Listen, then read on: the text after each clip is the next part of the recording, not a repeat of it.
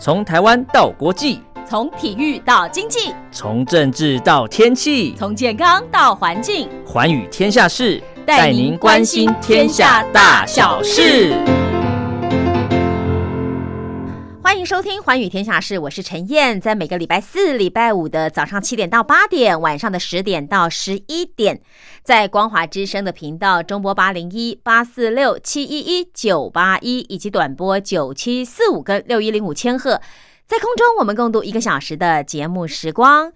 是的，又到了礼拜四、礼拜五啊，这是陈燕在空中跟您会面的时间喽。礼拜一、礼拜二是由茉莉所主持的《听心灵在唱歌》，礼拜三呢是。黄轩的宝贝宣言，好，礼拜四跟礼拜五就由陈燕在空中跟您唠唠叨叨讲一些寰宇天下事。节目一开始，我们先来听到的歌曲是黄璐子英所带来的《可以》。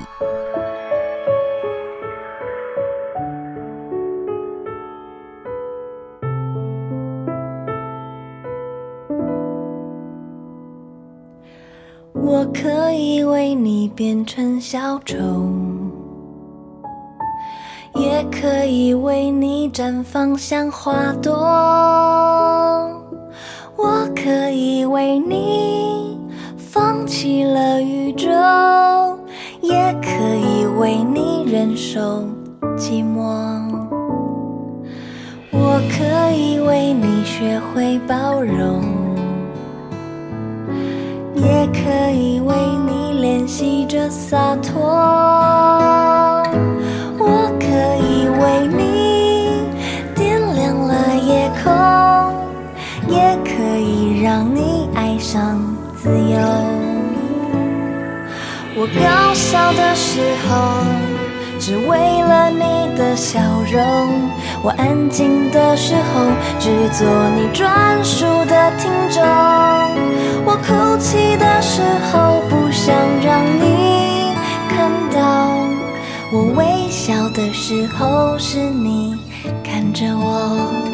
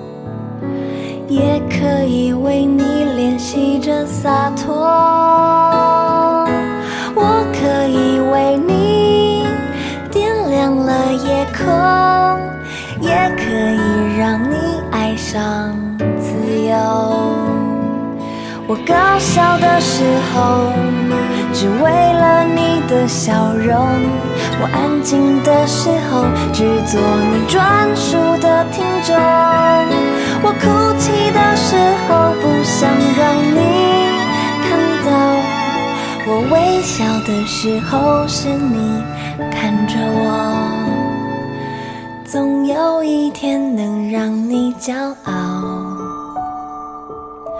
我的付出从来不求回报。只要你知道你对我多重要，请看着我，听着我，你永远都有全部的美好。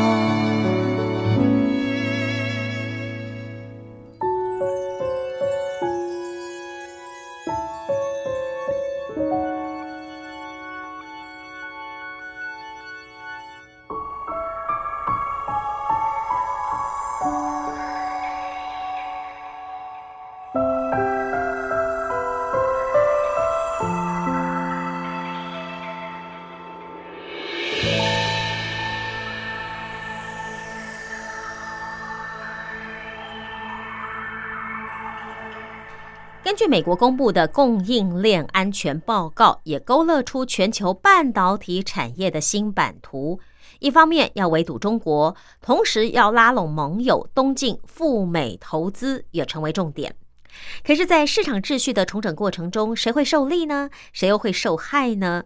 这关系着重大国家安全与庞大的商业利益，尤其是台湾未来在全球半导体的角色是否会遭到削弱？台积电又该如何面对三星跟英特尔的新挑战？台厂供应链又该如何应应？这份报告让全球半导体产业的发展再次的来到关键的十字路口。财经双周刊六三六期，我们就来看看这份报告。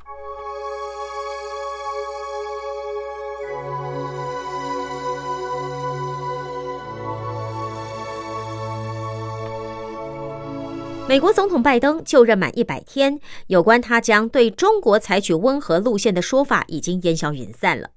除了在国际外交的围堵之外，美国四大部门在六月八号联合提出的供应链安全报告，更高调的把矛头指向中国。彭博的专栏评析就说，拜登是川普主义的真正继任者。川普抗中的主张不但没有因为他的落选而结束，反而更稳健。更确实的被执行下去。这份长达两百五十页的报告由美国商务部、能源部、国防部以及卫福部联合提交，内容针对半导体、医药、矿产以及电池这四大关键的产业来检讨美国目前面临的危机，并且具体的提出了美国供应链的复兴计划。报告也承认哦。美国这几十年来的投资不足，还有公共政策的失误，导致许多的产业生产供需结构非常的脆弱。如果不改善的话，那么美国未来在产业创新能力将全面落后其他的国家，尤其中国会对美国形成巨大的国安风险。其中，半导体是美国四大关键产业的重中之重。报告指出，美国半导体产业方面的风险主要是制造能力不足。导致需要依赖外部高风险的产能，比如说台湾，比如说南韩，比如说日本。那报告中有好几次提到对台湾的依赖，指称台湾安全是遭受到中国的威胁，同时台湾也面临水资源和电力供应的问题，而这些问题对于一个占有全球百分之五十五的半导体产能的重要基地而言，都是极高的风险。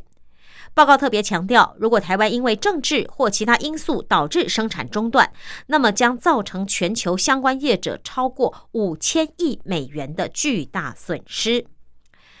所以，美国除了要确保产能的可靠性之外，报告也针对了半导体供应链提出了三大关键风险。第一，就是半导体的设计过度依赖中国。报告指出，在晶片研发上，美国企业越来越依赖中国市场。但中国不仅不尊重美国企业的智慧财产，近年来更因为通过了反外国制裁法，要对配合美国制裁的中国企业的公司实施反报复，所以政治风险相当高。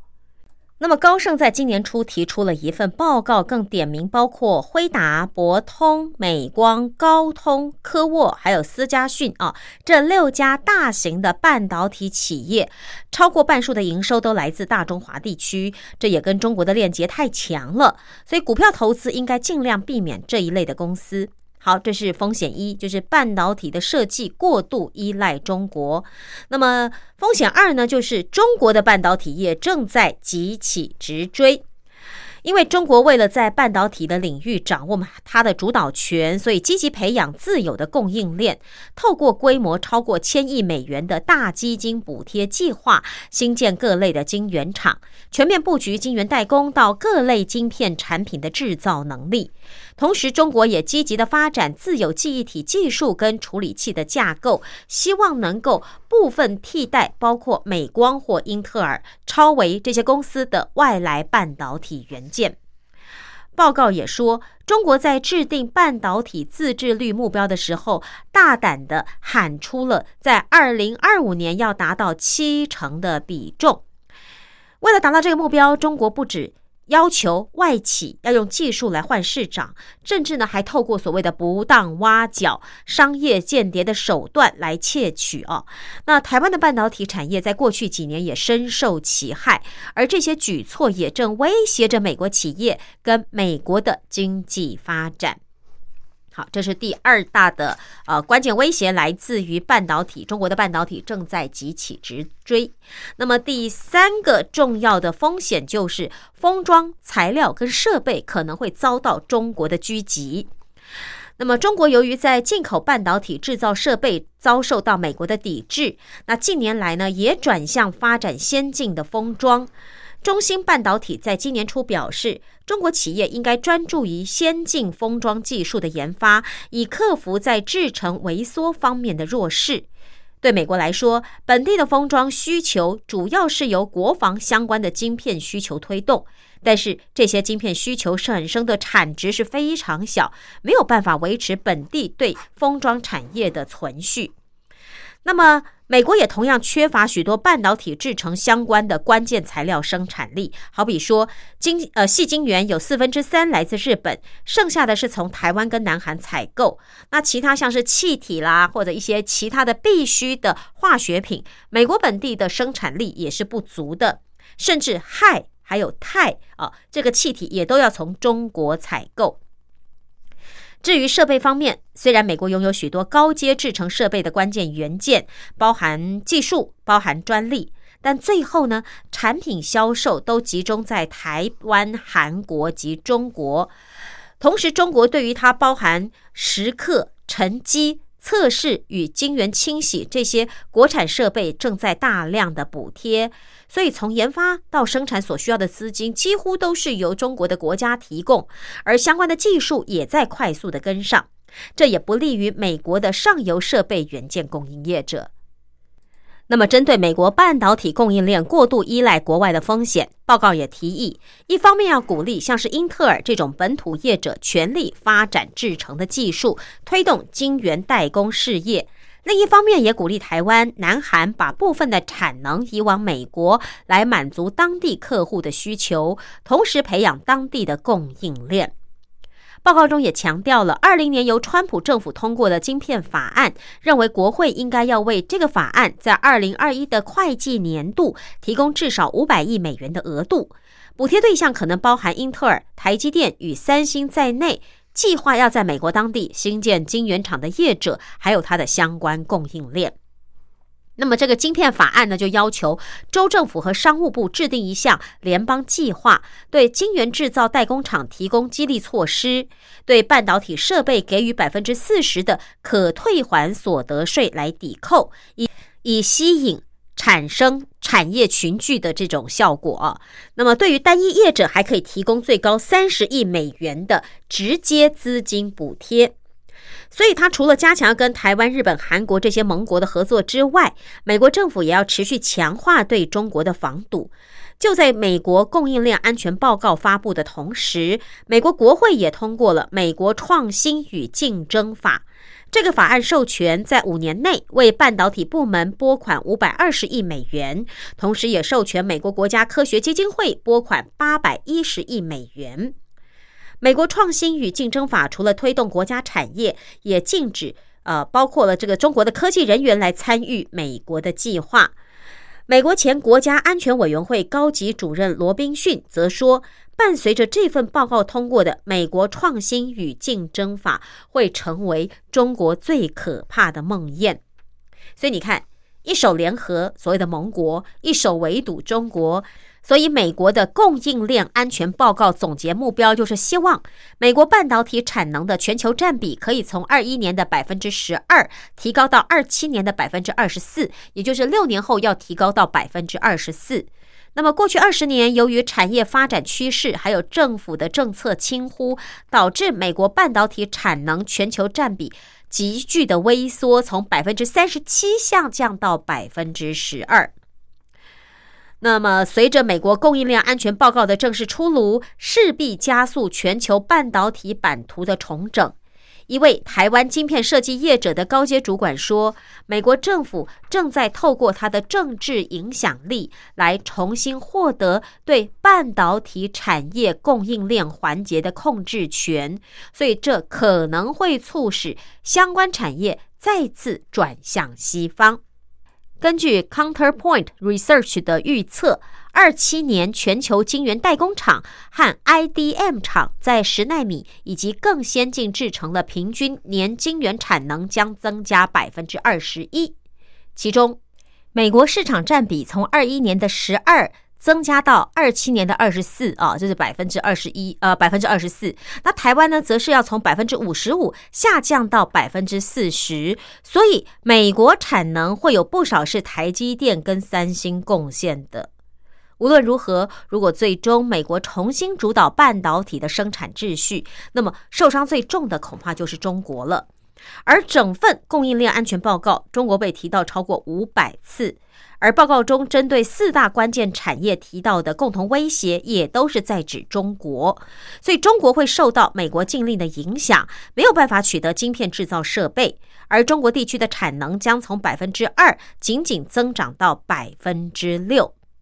目前中国也有不少产能正在建设，但多数集中在晶圆代工与记忆体制造的方面。其中，晶圆代工部分集中在二八纳米以及更旧的制程，规模与技术层次和美国目前正在建立的先进制程技术落差极大。同时，在美国可能的扩大制裁下，未来中国这几年内啊，它的扩张计划可能都会受到相当大的限制。香港巨星资本管理合伙人陈慧明就说。未来全球半导体供应链将划分为红色跟非红色供应链的平行线，而其中红色与非红色供应链将会以十四纳米为分界线。红色供应链受限于只能发展十四纳米以下的制程技术，而美国主导的非红色供应链会朝向更先进的五纳米、三纳米甚至二纳米的制程推进。半导体业者表示。美国的供应链安全报告已经逼迫了全球供应链厂要表态。过去呢，台湾业者还可以在美中两国之间左右逢源，但如今大国对抗，等同帮派重新划分地盘，台湾业者恐怕很难不选边站。而台积电在美国围堵中国的战略下，已经先通过了第一道考验。过去两年，美国对中国收紧半导体上下游的供应链，而台积电则配合美国的政策，中断了华为跟一些敏感客户的晶片供应。当时业界普遍认为，台积电可能会因为失去华为而受重伤。实际上呢，台积电在放弃华为之后，反而营收大涨，市值也从短短两年内从八点九兆台币倍增为十七点四兆台币。排名全球第十一，超越了英特尔与三星。至于台积电赴美设厂，与其说是被迫配合美国政策，不如说是市场的形势所逼。毕竟啊，包含苹果、高通、超维、辉达这些台积电的大客户都在美国，而英特尔与三星也积极布局美国本地的晶圆产能之下，台积电如果不到美国设厂，恐怕客户会被拉走的。事实上呢，市场最近也传出来，辉达与高通都已经展开跟英特尔的前期合作谈判，所以这也让台积电绷紧神经，不敢轻忽。台湾半导体相关业者未来都将处在供应链重组的风暴中心。整份美国供应链安全报告，台湾可以说是跟半导体产业最息息相关的一环。而最让台湾政界与产业界担心的是，美国主导的这一次半导体产业板块移动，是不是会损及他在亚洲盟友的利益，尤其是台湾呢？对此，拜登也表示，对于参与本计划的东亚供应商而言，长期来看是利大于弊。半导体产能东进啊，已经成为了趋势。未来，台积电、三星、英特尔将成为推动全球晶圆产能的主要动力。目前，英特尔、台积电、三星在美国新增晶圆厂总投资已经接近了一点四兆元台币，创下了历史新高。台积电与三星将在美国建立五纳米生产线，而台积电也决定要在美国新建封测厂。两者的投资规模可能还会再追加。英特尔则是要打造两座七纳米晶圆厂，三者都预估在二四年可以正式量产。无论如何，这毕竟是一次以一国政府之力企图扭转全球重大产业走向的一个大胆的尝试。历史上也不曾有过，所以是成是败也很难料转啊。但是未来最大的变数，也许正如台积电董事长刘德英在接受哥伦比亚广播公司六十分钟专访的时候所强调的：美国应该投资研发，培养更多的专业人才进入半导体的制造领域，而不是试图改变供应链。如果走向保留自有技术，放弃了全球合作，是不利于技术发展的。好，所以待会儿音乐过后，我们再来看看啊。张忠谋，前台积电董事长，他眼中真正的劲敌就是三星，他如何霸气的砸钱拼胜出呢？我们来看看这篇报道。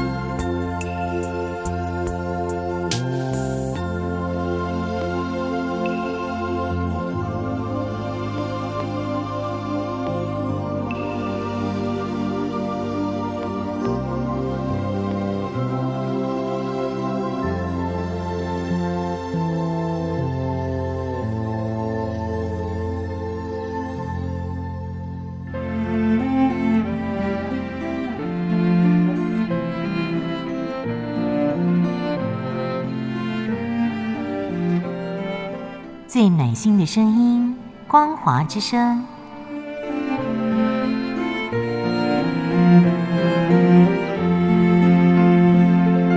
短波九七四五千赫，六一零五千赫，中波七一一千赫，九八一千赫，八零一千赫，八四六千赫，温暖陪伴您。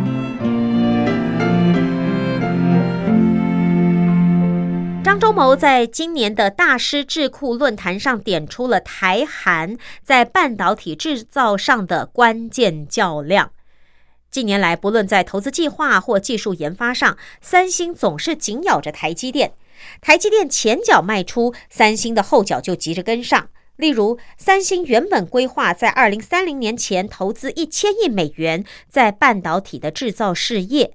但是当台积电今年上半年宣布三年一千亿美元的资本支出计划之后，三星马上加码到一千五百亿美元，针对性非常明显。而在台积电宣布前往美国设厂后，三星也随即公布美国的建厂计划，同样是五纳米。但是投资金额就是比台积电的一百二十亿美元多出六十亿美元，而量产时的这个时程规划哦，也要稍早于台积电。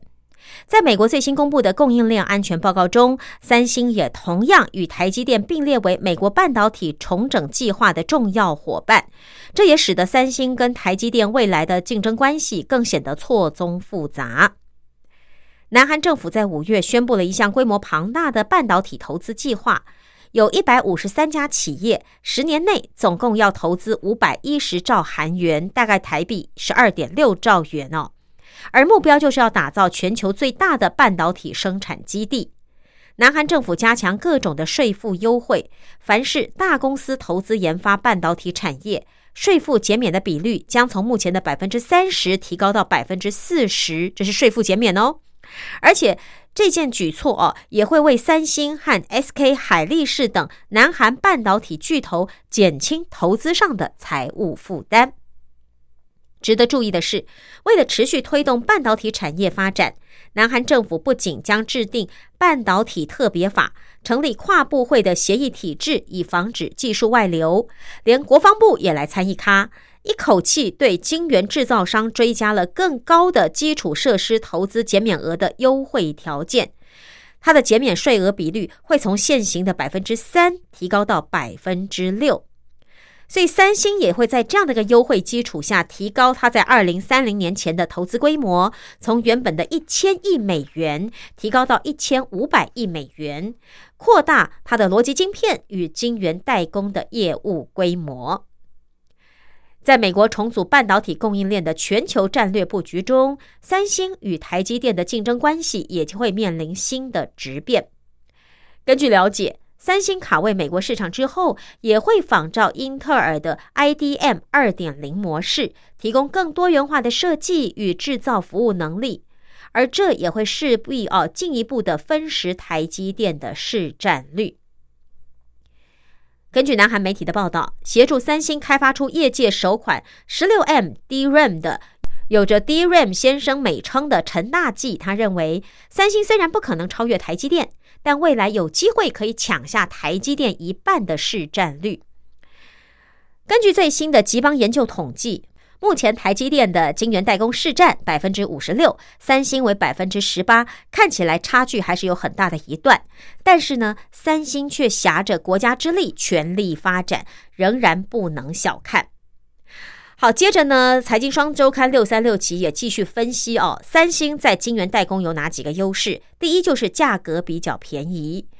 那因为三星的良率低于台积电，所以它采用良品晶片的计价方式，再加上折扣，至少要比台积电便宜三成左右。所以对于重视成本的客户，吸引力相对高。而辉达也基于这个理由，抛弃台积电，转向三星的八纳米，投产新一代旗舰 GPU 产品。对三星来说，客户少，虽然对营收以及市占不看好，但是产能反而稳定。二零到二一年全球晶圆代工产能混乱的时候，只有三星能够提供相对稳定的产能，让辉达的 GPU 出货量反而能够超越在台积电投产却苦于产能不足的超维。好，这是第一个优势哦，就是价格便宜。第二个优势就是拥有记忆体的技术。三星拥有全球最先进的记忆体生产设计能力，它能够协助客户将记忆体与逻辑晶片叠堆叠哦封装在一起，可以有效提高整个性能和整合度，而这也近来成为一种新兴的趋势。台积电虽然也具备记忆体整合封装的能力，但是记忆体晶片需要外购，所以呢弹性就比较小了。那么第三个韩国的优势就是具备有更完整的半导体上下游甚至是终端的产业链。三星啊，从晶片设计、制造、材料、设备无所不包，而三星也同时是手机等消耗电子产品与家电产品的巨头。那跟三星对抗，可以说是等同跟一个国家规模的完整产业对抗。第四，就是在制程方面，三星制程规划仍仅公布到三纳米，但是它的技术源头 IBM 于五月初已经公布成功试产全球第一颗二纳米的晶片，最快将会在二四年量产。这也让还没有公布自己二纳米制程时程的三星，到时候有了可以跟台积电一战的武器。所以面对三星的来势汹汹哦。那么，台积电的最大优势就是极高的良率，以及从产品产能规划就跟客户共同研究，协助客户判断产能的需求。除了因为疫情导致的供应链混乱之外，台积电对于市场需求以及产能的掌握都十分到位。同时呢，台积电的制程技术也比三星更优秀。同样的五纳米，台积电的晶片可以做到更小、更省电。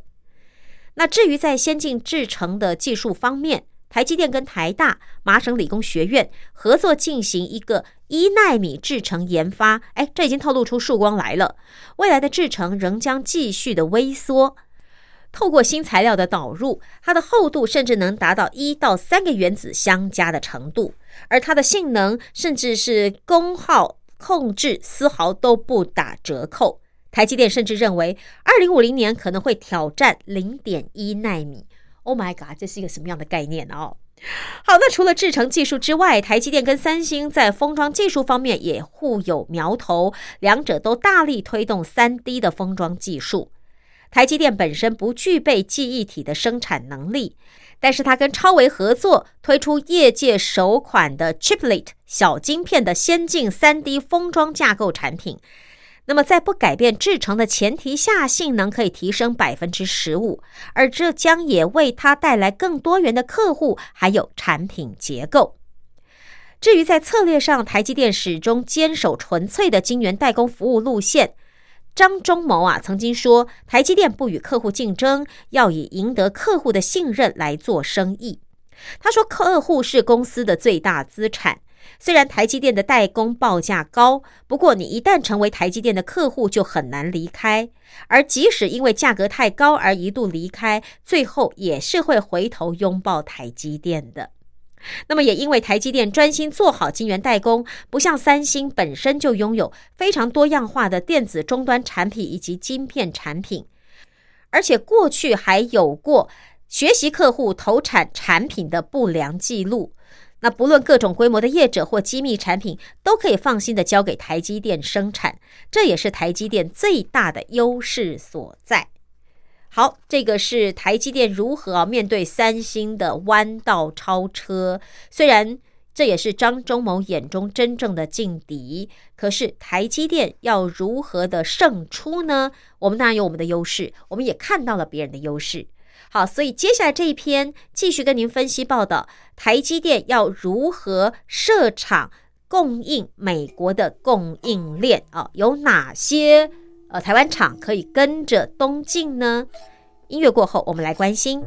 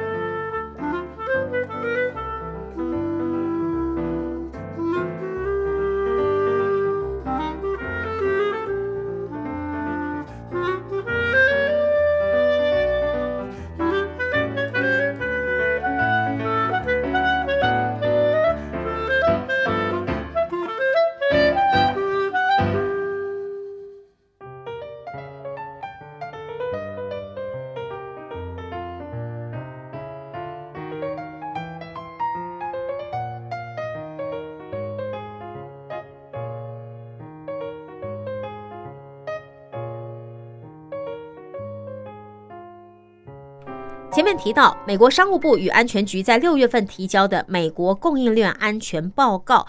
清楚揭示了未来半导体产业的国家政策走向。美中对抗下，地缘政治牵动了全球半导体版图的样貌。而随着这份报告的出炉，台积电以及台湾半导体供应链赴美布局的步伐呢，也会加速。半导体材料通路商重越集团董事长郭志辉近日在接受财讯专访的时候说，重越要联手台湾的中小型公司，组成国家队，跟着台积电赴美投资设厂。他说，重越接获台积电邀请赴美投资之后，其实他们的董事会已经通过了赴美建制大型仓储的投资案。郭志辉说：“台积电赴美设厂一定会采用本来已经认证过的关键材料，而这些关键材料许多都是重越的主力商品，像是台积电最尖端的纳米制成三纳米、五纳米、七纳米的细晶圆，至少三分之一是由重越提供。”而制成所需要的石英来自重越的供应更高达百分之七十。此外，EUV 啊，就是这个极紫外光呢的光阻液，也是重越跟台积电共同开发的。重越独家代理日商信越旗下的细晶圆、光阻液、特殊化学品与气体等半导体的关键材料。重越还与信越合资成立了重越石英公司，它所生产的扩散制成石英早已经是服务台积电的主力项目。而这次赴美投资，重越也将整合集团旗下的子公司，如敏盛科技、嘉义能源、建越科技工程、群越材料。冠越科技工程等半导体的设备、零组件以及工厂的厂商，就近服务位于亚利桑那州的两大半导体巨擘台积电跟英特尔。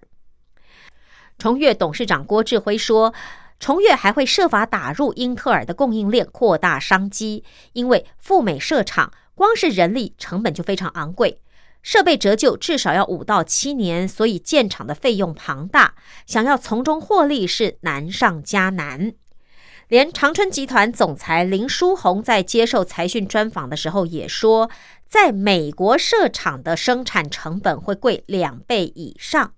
他说：“我们去调查发现，去美国设厂的这个成本啊，不是多一倍，而是多四倍。为什么？因为工程贵的不得了，像是电焊工、水电工，薪资都高出七到八倍。所以，因此在美国设小型厂是没有获利空间。那重越透过设置仓储，可以让台积电买到价格比较合理的产品，而台积电也不用联络这么多的供应商，变成只有单一窗口。”所以郭志辉也说了，台湾中小型企业赴美投资为什么必须组队的关键原因啊。那么目前呢，重越已经在台积电的美国晶圆厂旁的园区圈了一块将近一万五千平的土地，规划自建仓库约五千平，而这座仓储内会维持台积电所需的二三十种半导体的关键材料，至少要有八周的库存水位。另外呢，郭志辉也点出了重越到美国投资的另外一大盘算，就是去美国设厂虽然成本高，但是重越赴美投资的另外一个目的就是做晶圆服务，也就是协助 IC 设计公司到代工厂下单，叫做 paid out 送交制造。所以未来呢，IC 公司也可以透过重越在美国下单。不仅是重越哦，台积电董事长刘德英也透露，台积电赴美设厂，台湾供应链伙伴也将会一同前往。台积电会在美国晶圆厂旁边另外辟一个园区的用地，让供应链的伙伴可以进驻。而这些厂商呢，都是供应半导体工厂所需要的一些材料，包括半导体的气体啦、光阻液啦这些高精密的材料。所以，像是这些半导体的材料供应商，除了我们刚刚介绍的重越之外，还有长春、李长荣化工、圣一化工等等，也早都计划跟随着台积电赴美设厂。长春化工的林书宏说：“呃，我们产线的地点至少会距离客户厂区五十公里的地方，不然客户是会受到影响的。所以，按照客户的需求。”长春石油化学将在亚利桑那州为新工厂来寻找土地。而长春石油化学呢，会生产电子等级的过氧化氢 （H2O2），还有四甲基氢氧化铵 （TMAH） 显影剂，还有电子级的溶液以及电镀液。初级的投资大概是两亿美元。此外，李长荣化工赴美设置新厂，也会是有史以来的最大海外投资。此外，台积电重要的工程服务商也表态要追随赴美设厂。无尘市工程厂汉唐董事长陈朝水在他的法说会上乐观的预期说，美国一座厂的订单金额就可以抵台湾的四座厂，所以他看好汉唐今年的营收会创下历史新高的纪录。其实，跟随台积电前往美国设厂投资的同业不多。那么，在竞争者减少之下，汉唐可以承接的订单当然也会大于台湾。另外，还有就是晶片测试界面厂商，其实也跃跃欲试。全球晶片测试界面第三大厂。影威董事长王家煌他在接受财讯专访的时候说，在台积电美国大客户的要求之下，我们有可能要跟台积电一起到美国设厂，因为影威的客户群涵盖苹果、辉达、高通、超维这些世界级的大厂，而这些大厂清一色都是美国企业，同时也是台积电的大客户。你看哦，在美中对抗之下，台湾半导体的美国队正日益集结壮大中。但是，随着全球供应链的分裂，遭到美国政府封锁的中国依然具有可观的市场规模，而这也是台湾半导体供应链厂商持续低调布局的方向。最引发关注的中国加码投资案，就是四月下旬台积电召开临时董事会核准资本预算二十八点八七亿美元，用来建制二八纳米成熟制成的产能。这笔是用于扩充南京厂产能的资本支出，主要是因应车用晶片等结构性的需求增加，预估月产能会扩增到四万片。此外，王家煌还观察到，在华为以及旗下的 IC 设计公司海思被美国制裁之后，中国出现了更多 IC 设计新创公司。一位不愿意具名的半导体产业高层也透露，近期浮上台面的中国新创 IC 设计公司背后有来自阿里巴巴的投资，也有的是由中国电信或手机品牌商所扶植的，大多专注于 AI 等相关领域。王家煌指出，中国与美国市场占盈威营收比重大概分别是百分之二十五。那之前华为还有海思没有遭到美国制裁之前呢，中国占盈威的营收占比更高。所以王家煌也说，未来除了美国市场之外，盈威还是会持续投资中国的。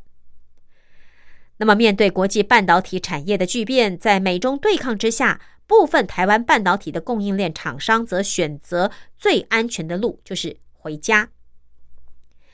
全球封测龙头日月光营运长吴田玉哦，日前在发表全球趋势对台湾科技产业竞争力的影响分析时候，就说：当外面很乱的时候，你要做什么事情？就是回家啊！日月光的家就在台湾，所以我们就回到台湾。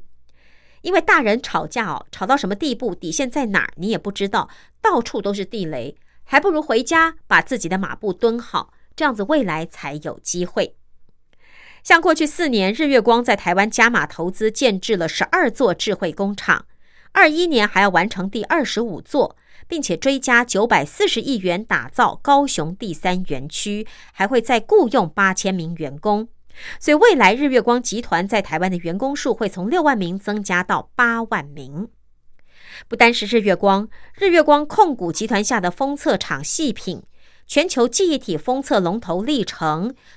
独家供应台积电 EUV 光照盒的供应商嘉登啊，也在二一年加码投资台湾，向细品投资八百亿，在彰化中科二零园区建制新厂。历程投资两百亿元在竹科新建二厂，嘉登斥资五十亿元在土城新建新厂。可以预期的是，就是在美中对抗之下，全球半导体供应链样貌正在逐步挪移。但是短期内啦，结构变化还是不大的。还是由美国设计、台湾制造、欧美、日本供应设备材料哦的这种分工模式。那么对台湾来说呢，未来几年半导体的投资重心由中国移往美国和台湾，就是一个明显的态势了。所以今天呢，跟听众朋友介绍的这份专栏是《财经双周刊》六三六期，谈到了美国的一份关键报告，就是供应链安全报告，勾勒出全球半导体产业的新版图。一方面围堵中国，同时还要拉拢盟友东进赴美投资，成为重点。因为这关系着重大的国家安全，还有庞大的利益。好，那在整个市场秩序重整当中，谁受益，谁受害？台湾又应该如何应应？甚至面对三星的国家级的弯道超车，它有对策吗？今天的节目当中有跟听众朋友做一些分析哦，有机会我们再继续来看其他的产业又该如何来看，在这份美国国家供应链安全报告来看呢？诶，台厂有哪些是值得投资的，值得进入美国的供应链？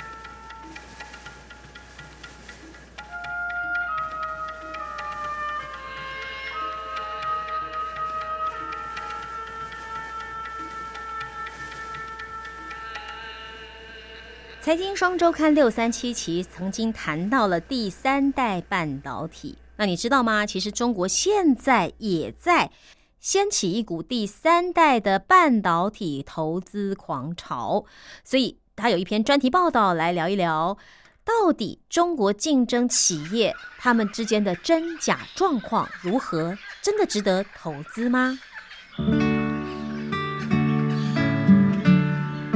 根据外媒的报道，中共国家主席习近平为了推动晶片的自给自足，委任国务院副总理刘鹤领导第三代半导体的研发和制造计划。而根据三月新华社刊出“十四五”规划全文，名列中国未来在半导体领域的目标，除了半导体先进制程之外，被称为第三代半导体的碳化系、氮化钾晶片技术。还有细基的 IGBT 晶片制造技术，也都成为中国未来五年想要攻下的半导体技术制高点。而这当中，碳化系是最受瞩目的。为什么？因为电动车啦、太阳能电厂啦，甚至高铁啊，它所需要的高压电力转换，都只有碳化系晶片才能够用最高的效率完成。也就是说，别人不是不可以，但是碳化系的效率最高。根据市调机构的预测，全球碳化系晶片的市场规模将从二零一九年的五点四亿元成长到二五年的二十五点六亿美元，每年会以三成复合成长率来成长，七年内扩大将近五倍。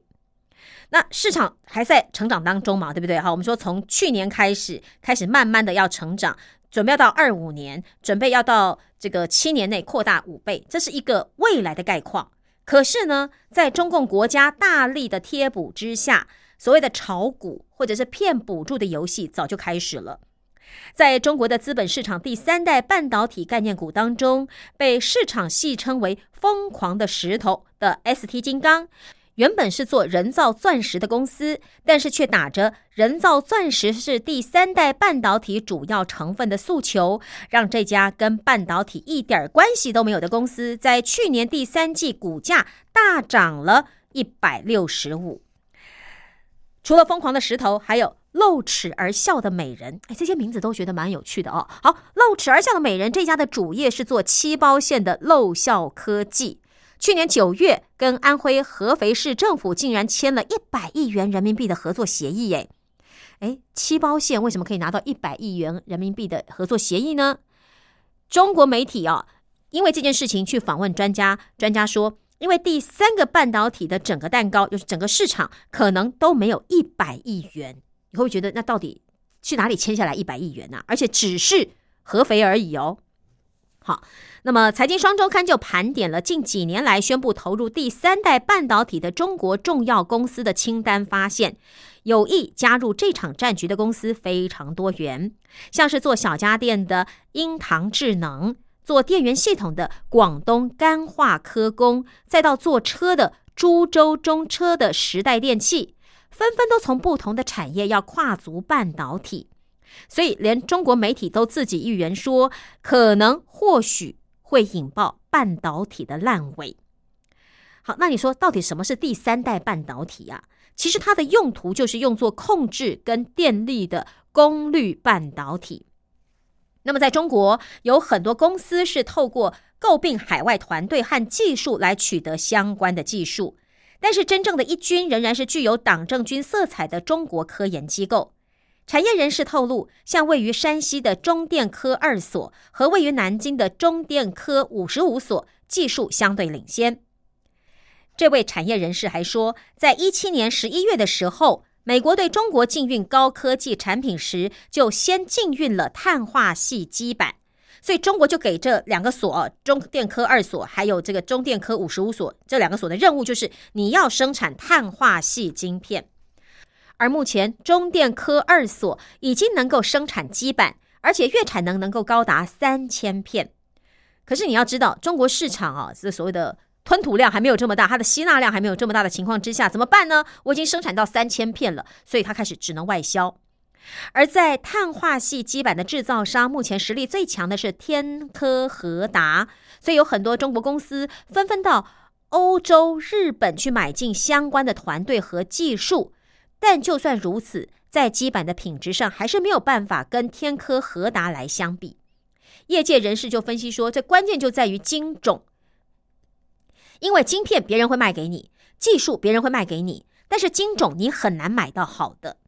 而所谓晶种的作用，就是一层原子排列极为完美的碳化系基板，让附着上去的材料能够完美的各就各位。